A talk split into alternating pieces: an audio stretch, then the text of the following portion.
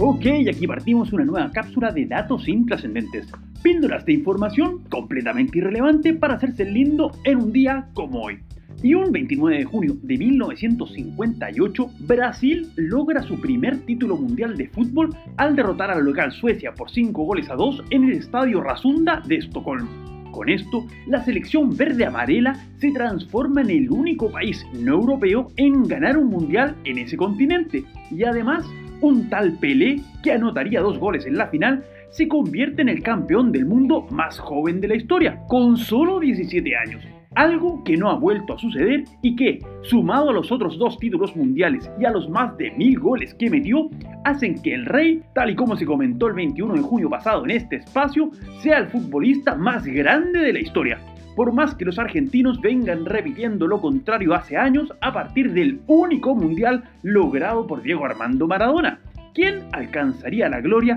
justamente un día como hoy, pero de 1986, cuando Argentina derrotara por 3 goles a 0 a Alemania Federal, en una infartante definición jugada en el mítico Estadio Azteca de Ciudad de México. Porque la verdad, aquella debe ser una de las mejores finales jamás jugadas, con Argentina poniéndose en ventaja por 2 goles a 0 gracias a los tantos de José Luis Brown y Jorge Valdano, y con una Alemania que, fiel en su estilo y con tosca vehemencia, se volcó a buscar el empate que conseguiría gracias a los goles de Karl-Heinz Rummenigge y Rudi Völler, para sembrar una incertidumbre en el planeta fútbol que se resolvería gracias a un genial pase del Diego y una corrida para la gloria de Burruchaga, que sellaría el definitivo triunfo argentino y que les daría a los trasandinos su segunda y última Copa del Mundo que exhiben sus vitrinas, que son algo distintas a las que uno puede observar en una Apple Store y que verían como un 29 de junio de 2007 se vaciarían en cosa de minutos al ponerse a la venta el primer iPhone.